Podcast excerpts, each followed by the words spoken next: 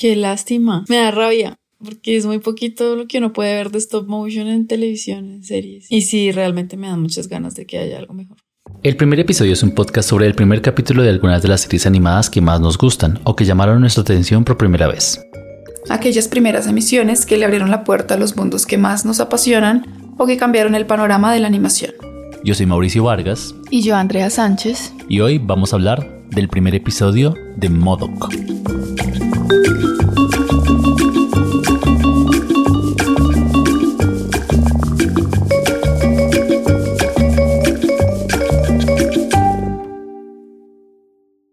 llamó la atención que fueran stop. ¿Sí es en stop? Sí. ¿No? Sí. Es que no sé, el 3D ahora es tan avanzado que... Yo también siento que es stop y tiene cosas como en compo, pues. Sí, Pero sí tiene harto stop. Sí es de stop. Tiene efectos especiales, pero los, los personajes están animados en stop motion. Y la escenografía también tiene, pues todo es un material, pero, pero sí, obvio, tiene muchas cosas en compo, en, efectos. Eh, pues a mí me da mucha curiosidad ver animación o pues ver series en stop motion, porque siempre que, que pues no sé, preguntaba al respecto o pensaba en esa posibilidad, como que la respuesta en general es, eso es muy caro, eso es imposible de hacer, es muy difícil. Entonces me, me, gusta mucho poder ver cosas en stop, eh, series en stop para, para ver, bueno, cómo lo hacen posible, como, como qué características tiene para que funcione y sea, se pueda producir. Y, y bueno, este en, en, especial me gustó ver eso, como, como las soluciones que tienen para que las cosas sean más sencillas eh, y cómo no se complican con cosas que en algún tiempo nos complicábamos mucho en stop, como que no se viera eh, la línea que divide la boca en la mm. cara o ese tipo de cosas, como que ahorita se usa y se usa, se ve bien, no, no, se, no se intenta ocultar y parece que se ve bastante bien. Me gusta mucho que, se, que usan elementos de toda la vida, como mate paint hecho a mano. El stop motion es una técnica de animación que aún se considera artesanal en comparación a otras técnicas que han evolucionado a las herramientas digitales. Esto lleva a que necesite más tiempo de producción, que representen un reto en los materiales y la iluminación, y en general a que se perciba como más costosa que otras técnicas de animación para televisión. Aún así, la popularidad de la técnica está presente en la audiencia desde que apareció Gompi en televisión en 1950, dando paso a series clásicas como Pingu y El viento en los sauces. Con el tiempo llegaron series más contemporáneas, como Bob el Constructor, y series más adultas, donde al parecer es más apreciada la técnica y podemos tener escenas más crudas con temas más maduros, algo que se ve en shows como Celebrity Deathmatch y Robot Chicken. Me gustó como eso, la recursividad y como que hacen lo necesario para que se pueda producir, se nota, pero se nota, se ve bien. O sea, me parece que tiene una buena calidad de animación y, visual, suficiente para que sea una serie que se pueda como, como hacer. Sin embargo, tengo que decir que no me gustó. Sí. Como que me costó mucho la historia del personaje. El, el personaje y la historia no, no sé, como que que me mantuve viendo el episodio como intrigada por la técnica, pero no, ese, como que sí, eso no evolucionó.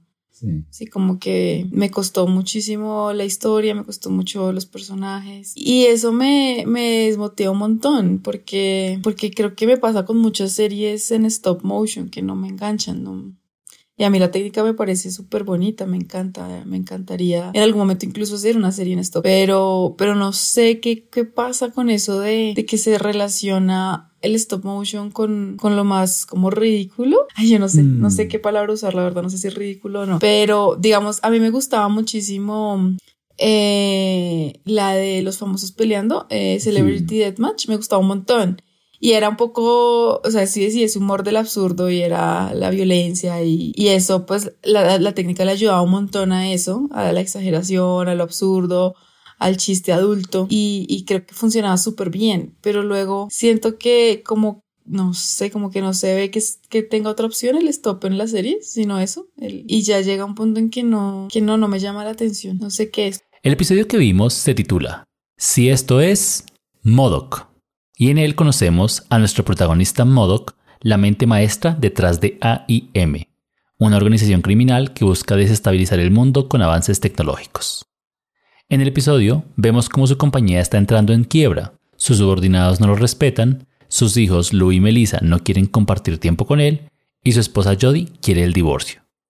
Desde aquí, Modoc intentará salvar su compañía, sus empleados y su matrimonio. Este episodio es escrito por los creadores del show Jordan Bloom y Patton Oswalt y es dirigido por Eric Towner y Alex Kramer. A mí me pareció, a ver, es muy difícil ver una producción así sin, sin verla filtrada por el hecho de que es una producción de Marvel, ¿no? Y entonces como que Marvel pues tiene ya un flujo tan grande de fans o tiene una confianza tan grande en su contenido que se arriesga. Y yo creo que parte de eso es una de las razones por las cuales agradecerle que se pueda hacer en stop motion.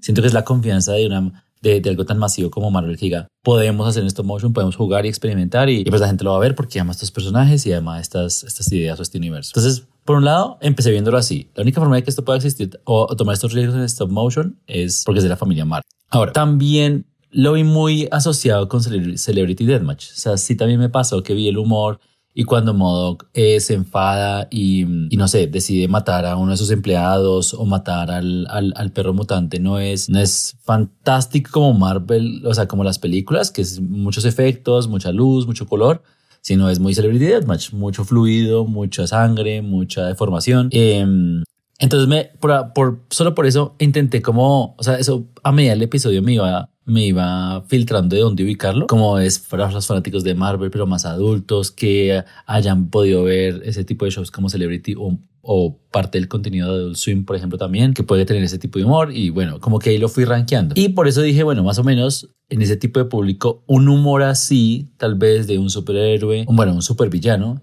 que por muy inteligente que sea o por muy malvado que sea, igual es víctima del papeleo corporativo, del um, el flujo de las, de las redes sociales, de los que tiene una esposa que aspira a ser influencer, o sea, como que es víctima del mundo de hoy, tanto con el papeleo, las empresas tecnológicas, eh, la vida en redes, me pareció que podía pegarle al humor de las personas en esa edad. De nuevo, las personas en esa edad, donde podrían apreciar un contenido de Marvel que tenía una relación más adulta con algo como Celebrity Deathmatch o producciones de Adult Swim. Entonces, ahí yo lo fui ubicando. Una vez trata, o sea, después de que traté de ubicarlo ahí, traté de disfrutar el humor, pero sí me cuesta mucho. Eh, es decir, me parece igual, pues por lo menos una idea interesante o fresca que estos villanos no estén en situaciones así como súper fantásticas, sino pues ya lo más cotidiano, creo que es parte del humor. Eh, pero a mí sí me costó, me costó. Creo que tenía muchas cosas en el primer episodio, pues es cortico y creo que eran muchas cosas de perder su empresa, perder su matrimonio. O sea, es intenso, pero siento que no hubo suficiente tiempo para,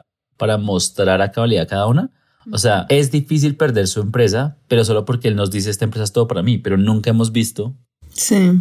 ¿Por qué le importa tanto? Porque se la pasa matando a sus empleados y pues fracasa en sus misiones. Pero realmente solo hasta el final, cuando decidió sacrificarse por sus empleados, pudimos ver, bueno, más o menos le importa. Pero ese fue el puro final. El drama de todo el episodio es simplemente él diciendo, esta empresa me importa mucho y vemos cómo la pierde, pero realmente no nos importa que la pierda porque nunca hemos visto por qué le importa realmente o qué está dispuesto a hacer eh, antes de perderla. Entonces, igual lo mismo con la familia. Entonces, tiene unos chistes con los hijos y con la esposa y podemos entender más o menos cuáles son las aspiraciones de la esposa, como, como su, su, su trabajo y lo que ya le importa, pero al mismo tiempo solo estamos viendo qué le importa a cada personaje y no cómo se importan entre ellos. Es decir, nunca vimos en ningún momento a modo diciendo amo a mi esposa, la quiero cuidar.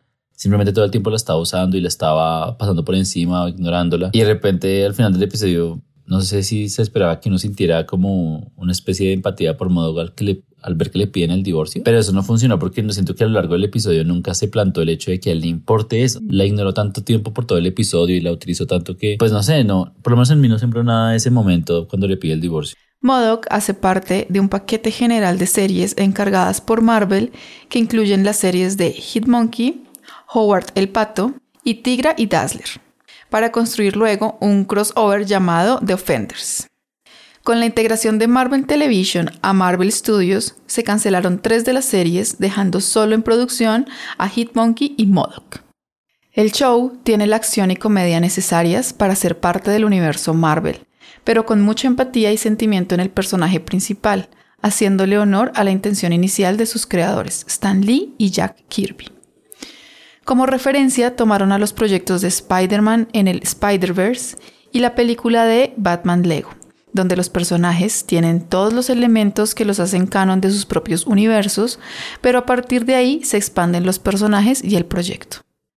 Para promocionar la serie se proyectaron dos clips exclusivos en la Comic Con de Nueva York y se publicó una miniserie de cómics titulada Modoc, Juegos Mentales. Y es que es difícil que el, personaje sea un, villano y que sea tan molesto, ¿no? Porque no es un villano que te agrade, es un villano remolesto, o sea, es como que un personaje que es difícil que te guste. Sí, por lo menos lo que yo sentí es que estaban basándose en esos momentos que todos hemos aprendido en el audiovisual o en la ficción, que son índices, por ejemplo, de frustración o de resentimiento. Por ejemplo, apenas empieza el episodio, él tenemos un momento muy pequeñito con su mamá donde dice, se burlaron de mí en el colegio y que tengo la cabeza grande y ya corte a voy a conquistar el mundo. Entonces, eso, eso, yo siento que son como, como fórmulas que nos deberían anclar y funcionar, pero siento que son muchas en un solo episodio tan corto, porque incluía su infancia, incluía perder su empresa, incluía perder su familia, pero, pero es muy difícil ver o empatizar que eso sea grave si a uno no le importa lo que el personaje busca o le importa o desea. Simplemente el personaje es, pues es un personaje molesto que intenta hacer una cosa muy básica y falla por, por ser un egoísta y hacer como tomar decisiones muy tontas, pero también le incluyen esa parte de tiene una vida que nos debería importar que él pierda. Mm. Y me parece que no funciona porque son muchas cosas, siento yo. Y lo que tú dices es un personaje molesto, o sea, no, no tiene que ser bueno, pero tiene que ser por lo menos uno puede empatizar con él y, en lo que le importa para que cuando él pierda esas cosas uno lo sienta. Pero siento que no, no llegamos a coger la importancia a lo que le interesa. Es cierto.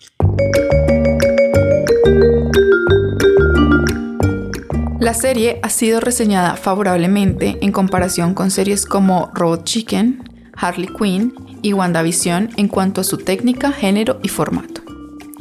Modoc está escrita en el tono de sátira y sitcom que se centra en un personaje patético y poco simpático, como en su momento lo hicieron The Venture Bros.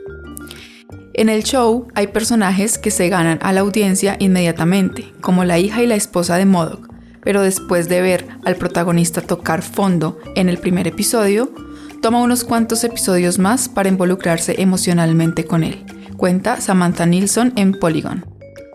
Aunque el show no se trate de los esfuerzos de gente buena, sí sabe dar momentos muy emotivos alrededor de personajes malvados que han hecho las paces con fallar en sus metas. Su humor está en las situaciones más cotidianas de una familia y en los juegos de palabras que encajan muy bien en las situaciones presentadas, dice Eric Francisco en Inverse. Hay personajes molestos que al final cada uno de alguna manera son interesantes o, uno se engancha viéndolos o algo pasa, hay una conexión. Yo siento que con este no. Más allá de la forma, como que me pareció interesante, no. Y que uno dice, bueno, alguien que sea así súper molesto y sea re malo y maltratador de la esposa y los hijos y de la gente, pero que por lo menos entonces uno se ría de las cosas que le pasan o que algo pase, ¿no? Pero no, tampoco es tan chistoso lo que le sucede. Yo creo que es el tiempo, porque por ejemplo yo pensaba en Megamente. Megamente es un villano que en algunas cosas, en algunos momentos de la historia hace cosas molestas, o sea, o sí, como que uno siente antipáticas, como un personaje que no es muy agradable, pero uno tiene tiempo de digerir y, de ver por qué le importan esas cosas, por qué hace lo que hace, cómo piensa o reacciona ante las cosas que le pasan. Pero siento que Mao va muy rápido porque tiene muy poco tiempo. Entonces le pasan cosas graves como pierde la compañía y ya, a la acción. Eh, pero no vemos el que pensó, porque le importó, si se acordó de algo. No, a la acción, a recuperar, porque a mí nadie me quita las cosas. Y eso realmente no, no engancha, ¿no? ¿Tú crees que si fuera gracioso, es decir, si el humor en serio nos, si el humor aplicara para nosotros, por ejemplo, de que pierdan extremidades, de que hayan cosas deformes, que él erupte y se transforme, ese tipo de humor no si hiciera reír. ¿Tú crees que disfrutarías del show como tal, o sea, más allá del personaje? No sé, no creo.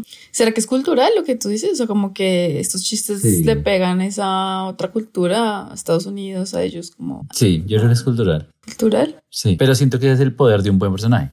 Un buen personaje, sin importar la cultura, nos seguiría, nos engancharía a seguir viendo el siguiente episodio así no fuera gracioso. O sea, o engancharía con más probabilidad, ¿no? Sí. Sí. Tienes razón, no lo había pensado que fuera algo cultural, pero sí. Una comprensión amplia de las diferencias culturales y el idioma suelen ser claves para saber traducir con éxito el humor de un show animado en diferentes países. Usualmente el humor basado en la sátira hacia los problemas sociales o figuras políticas de un lugar puede causar confusión. Los juegos de palabras propios de un idioma que permite los guiños o el doble sentido puede perderse en la traducción.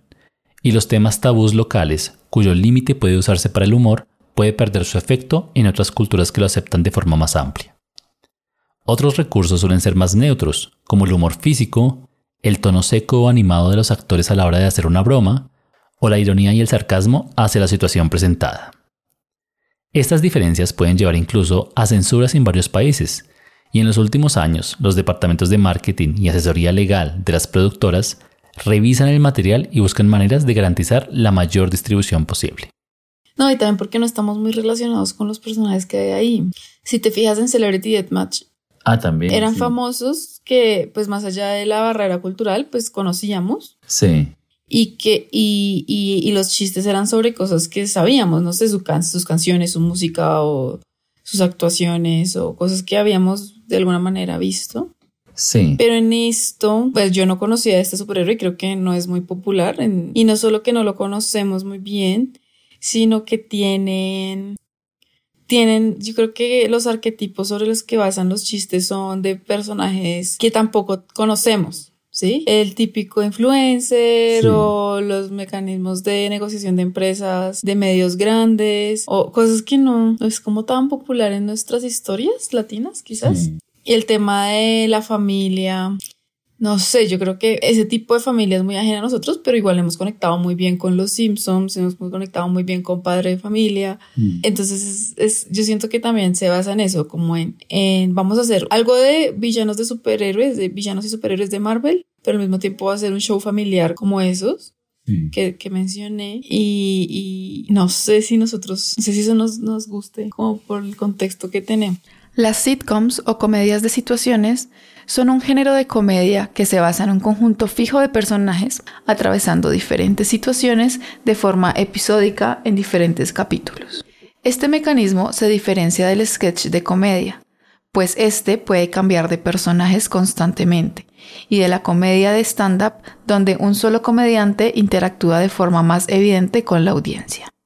A partir de su popularidad en imagen real, se empezaron a producir varias sitcoms animadas, empezando por Los Picapiedra en 1960. Las sitcoms animadas se han enfocado más a un público adulto, siendo más controversiales que los cartoons tradicionales y tratando temas como la paternidad, el feminismo y la diferencia generacional. Pero fue hasta la aparición de Los Simpsons que se pudieron redefinir las prácticas tradicionales de los shows animados y expandir el género. Los Simpsons traían temas como el suicidio, las adicciones y la corrupción. Series como Los Simpsons y South Park, que llegaron a ser grandes franquicias, comprobaron que la fórmula funciona a pesar de caer en controversias. Todos los géneros tienen elementos recurrentes, y con la popularidad de las sitcoms, estas también desarrollaron una marca con la musicalización de sus intros, donde no solo son tracks pegajosos, sino que buscan explicar todo lo que la audiencia necesita saber del tono del show y el cast de personajes antes de comenzar cada capítulo. Además, era una característica recurrente incluir un track de risas durante ciertos momentos de cada episodio, algo que algunas producciones animadas fueron adoptando o dejando atrás con el tiempo. Yo creo que igual ahí Marvel se enfrenta a un problema y es que lo que tú dices, su personaje tal vez no muy conocido. Ahora, no muy conocido para nosotros. Sí, quién sabe eso. Sí, sí apareció mucho en los cómics y apareció en muchas de las series animadas de Marvel. En Capitán América, Avengers o Guardianes de la Galaxia aparecía, pero en las animadas. Entonces, de golpe, personas como nosotros que no estamos tan atentos a este universo y que el, tal vez el único acceso que hemos tenido es a través de las películas, por lo menos la saga del infinito, y que ese personaje no haya aparecido ahí, hace que primero tengan que introducirlo de alguna manera, pero segundo que el humor no puede ser tan específico. Es decir, lo que tú dices, como que un chiste de, de algún lugar o de algún personaje que no hayamos visto se perdería. Yo siento que igual cuidaron muy bien eso porque en el episodio tal vez solo interactúa con Iron Man y ya, de resto es su problema familiar y, y- y- su empresa que no trata de referenciar nada más. Pero aún así es verdad lo que tú dices que intentan mezclarlo con una comedia muy familiar que de golpe ya no nos funciona tanto o no podemos entrar tanto. MODOK es un villano del universo de cómics de Marvel que apareció por primera vez en la serie Cuentos de Suspenso número 93.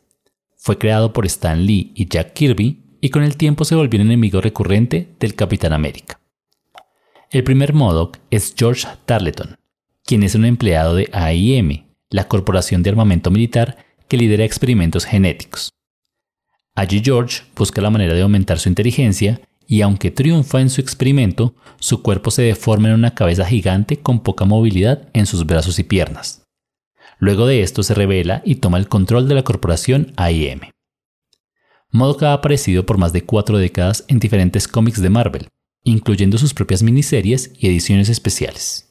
A mí me gustó de la técnica, un poco retomando lo que decías al principio, que no pretendía mucho. Es decir, una de las cosas que siento o que por lo menos a mí me cuesta bastante en animación es que las producciones intenten llegar muy lejos en la simulación de algo, por ejemplo en la simulación del cabello, pero ese tipo de producciones Celebrity Deathmatch también lo tenía y es como todo es plástico, todo es plastilina, o sea, no, mm. no me voy a preocupar porque la piel se siente diferente del cabello o de la ropa, todo es plástico. Y la iluminación, todo se ve igual. Y aún, y eso no, no sé cómo decirlo, no afecta el contenido. Siento yo que eso no es, no, no, no distrae tanto como uno podría pensar de hecho, a mí me metía más en la historia no esperar pues el, super movimiento del cabello, de la ropa, sino ver al personaje haciendo lo que hace el personaje. Sí. Tal vez una cosa que sí me distrajo es que todo el tiempo se está moviendo la cámara. Supongo que es para hacer como un steady cam, como suponer un steady cam, pero realmente para mí, por ejemplo, me distrajo más de lo que yo, creo que ellos esperaban. Eh, es raro, sí, ese recurso es muy extraño. De pronto, yo creo que también lo hacen para que se sienta un poco más natural, ya que los movimientos a veces son muy rígidos. Sí, que supongo que como el stop, todo tiene que ser demasiado planeado, ¿no? O sea, no es como que se pueda poner a jugar con la cámara y luego ir moviendo el personaje a ver si se ve bien, sino que supongo que tienen que controlar muy bien la animación y después en compo le regan un shake de cámara o un movimiento, buscando lo que tú dices, naturalidad, porque el medio pide mucho control. Que también es una de las cosas que me interesa por lo menos a mí de la animación y es cómo conseguir espontaneidad o sorpresa en la animación porque es con un medio que pide mucho control, ¿no? Entonces todo se tiene que planear, todo se tiene que previsualizar, todo se tiene que cronometrar, pero aún así se tiene que poder ver natural y espontáneo. Entonces yo también lo hubiera intentado, ¿sabes? O sea, yo también hubiera intentado colocar ese movimiento de cámara, pero siento que por lo menos a mí me distrajo. Sí, sí, es bien distracto. Hay algo en, en, en, el stop que es así como el stop que usan en las series, que se ve que es como un poco limitado, pero que me gusta muchísimo. Como, no sé, digamos que a veces eh, se ven como los párpados súper raros o ese tipo de cosas. A mí sí que me saca un poco, pero me gusta, ¿sabes? Me, me sacas porque me gusta darme cuenta de esas cosas, ¿no? Como que esto está hecho muy a mano y este párpado no va a quedar igual en el siguiente párpado porque se ve que fue algo muy espontáneo. Sí. Eh, o, o, no sé, como, digamos, esto de los, de los trabajadores de traje amarillo que tienen, que son todos trajes amarillos y todos son iguales. Y yo digo, eso seguramente fue que también como una herramienta de ahorrar para no tener tantos personajes tan diferentes y expresión de cara y lip sync, si no son todos trajes, pero eso también le añade mucho a la, o sea, como que no es una decisión que se tome solo por economía, sino que le añade también un poco a la pues a la empresa del personaje y a, a esas como motivaciones que tiene el personaje. Y como que eso me da esperanza de, ay, sí se puede, o sea, sí se puede hacer algo que funcione y que al mismo tiempo sea económico, ¿no? Eso, eso me gusta verlo en Sí, no, que la actuación también puede ser muy buena, muy limitada, o sea, uno, uno más o menos alcanza a ver los reemplazos de las manos o de las bocas de los ojos, pero con una muy buena animación, pues eso hace parte simplemente del mundo, de ese universo y no salta y no se ve mal y, hasta es gracioso. O sea, uno, uno no debería dejarse limitar por eso, sino ver que se puede. Modoc es una serie animada del 2021 creada por Jordan Bloom y Patton Oswalt para las plataformas de Hulu y Star Plus. La serie fue producida por Marvel Televisión y está basada en el personaje de Marvel Comics del mismo nombre. La serie se centra en la vida de Modoc como supervillano y como cabeza de familia, dos mundos que están colapsando en su vida. La serie fue anunciada en el 2019 como parte de un paquete de series basadas en varios personajes de Marvel, con la intención de desarrollar posteriormente un crossover de estas llamada The Offenders. La serie fue animada en stop motion por Stupid Body Studios y fue cancelada con solo una temporada de 10 episodios. Para la animación hecha en Stupid Body, los animadores grabaron la maqueta con los celulares a mano y enviaban esa información al rig de la cámara para aplicar el mismo movimiento. Así se aseguraban que fuera una grabación a mano alzada, así fuera una fotografía a la vez. Con esto, el show se mueve entre los lenguajes del cine de acción y el falso documental. ¿Qué personaje? Bueno, aparte de que ya hablamos del principal, pero de los demás personajes, ¿cuál te gustó o, y no te gustó? Creo que no me gustó ninguno. Tal vez la, la, la socia, no sé cómo decirlo, la secuaz, podríamos llamarla, que es la que le llevaba el perro mutante y es la que siempre estaba frustrada de que se había ido a trabajar con el genio de modo que él estaba haciendo como estas estupideces de porque no, no logran nada. Tal vez es la única como la que me dio, me enganché y, y me gustó verla. Sí, dan ganas de saber más de. Sí, y ella intentó cosas, pero específicas. O sea, es como claro que ella está resentida con modo y está como frustrada por su trabajo ahí y ella es como activa en ese sentido, como que, como que intenta eh, hacer que falle y hacerle el mal y cuando puede lo, lo, hace, lo hace fracasar. Y, o sea, es un personaje que a mí me, me, enganchó. Todos los demás siento que tenían ya demasiadas cosas y no muy bien desarrolladas. Entonces me costó, o sea, pueden empatizar tal vez con la esposa porque sí me parece que está en un, como en, como en una, pues hace parte de una familia muy complicada. Ella quiere hacer sus cosas y no solo quiere hacer, sino está triunfando en sus cosas. Y es por su esposo que empieza a fracasar, es decir, no es por ella misma. Eh, es lo único tal vez como que me enganchó a ella, pero todos los demás no, no me enganché mucho. ¿Te empatizaste con alguno? No, tampoco. Eh, creo que sí esperaba más de, de, la compañera, de la que tú dices, pero, pero sí, en este primer episodio como que daban ganas de seguir viendo. Y también mm, de los hijos, como como él llega e interactúa con sus hijos al principio del episodio, me quedo ahí como, como las ganas de seguir viendo qué pasa con los hijos, ¿no? Pero al fin y al cabo, después de esa escena se volvió algo muy, pues muy básico y como que no, no fue para ningún lado. Cuando aparecían no podían bien no aparecer, o sea, como que no, sí, no aportaban. Aparecieron, por ejemplo, la niña aparece solo para el chiste del VPN. Sí. Que es mal chiste, pero además que solo aparezca para eso es muy flojo. Sí. Como que ese personaje no le agrega nada y de hecho lo, lo hace menor, pues. Sí, sí, sí, yo creo que creo que todos tenían potencial, pero como los metieron a todos, sí. no, no se desarrolló ninguno. No, y no es que tuviera relación el personaje, no, tiene, no, no, es que tuviera potencial el personaje como tal, sino la relación que había del personaje principal con esos personajes secundarios. Sí, exacto. Como que había potencial de que algo sucediera y creo que eso es lo que pasa con, con este show, que no se desarrolló las relaciones que hay. ¿Sabes cuál iba a decir yo? Ese que mm, es como el, el, el, el robot que se convierte en diferentes cosas. Ese iba a decir, ese personaje me gustó. Tenía también, eso pasó, tenía mucho potencial y no se desarrolló, se dejó ahí como en, muy en la superficie. Y, y ese, yo creo que ese podría ser un buen de, de, de desatar no solo chistes, sino cosas importantes para el, Sí, porque yo también lo vi a ese personaje como, a ver, soy una licuadora, pero si ustedes me dan inteligencia y un cuerpo y todo, y estoy en un mundo donde, por ejemplo, Ultron, que es una inteligencia artificial, pudo casi conquistar el mundo, pues yo también quiero, y él, y él pide como protagonismo. Y ahí entro yo y yo ayudo al plan y todo. Y lo, de como que se burlan o se frustran de, ese, de, ese, de esa ambición, pero, pero sí es un gran personaje, o sea, sí es con esa empatía más que con los demás. Muchas gracias por escucharnos. Si te ha gustado este episodio, compártelo en tus redes sociales. Y acompáñanos la próxima semana en una nueva emisión del primer episodio.